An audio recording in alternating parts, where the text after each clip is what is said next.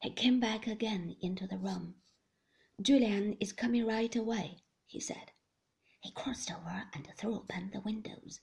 It was still raining very hard. He stood there, with his back to us, breathing the cold air. Maxim, said Frank quietly. Maxim? He did not answer. Favell laughed and helped himself to another cigarette. If you want to hang yourself, old fellow, it's all the same to me, he said.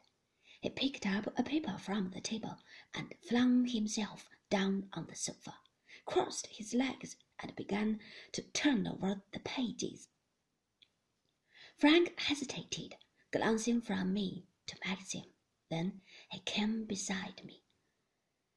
Can't you do something? I whispered. Go out and meet Colonel Julian.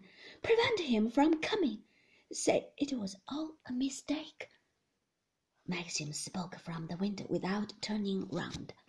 Frank is not to leave this room, he said. I'm going to manage this thing alone. Colonel Julian will be here in exactly ten minutes. When none of us said anything, Favell went on reading his paper. There was no sound but the steady falling rain.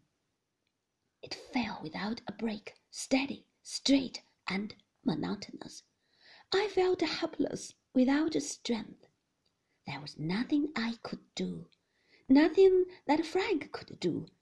In a book or in a play, I would have found a revolver, and we should have shot Favell, hidden his body in a cupboard.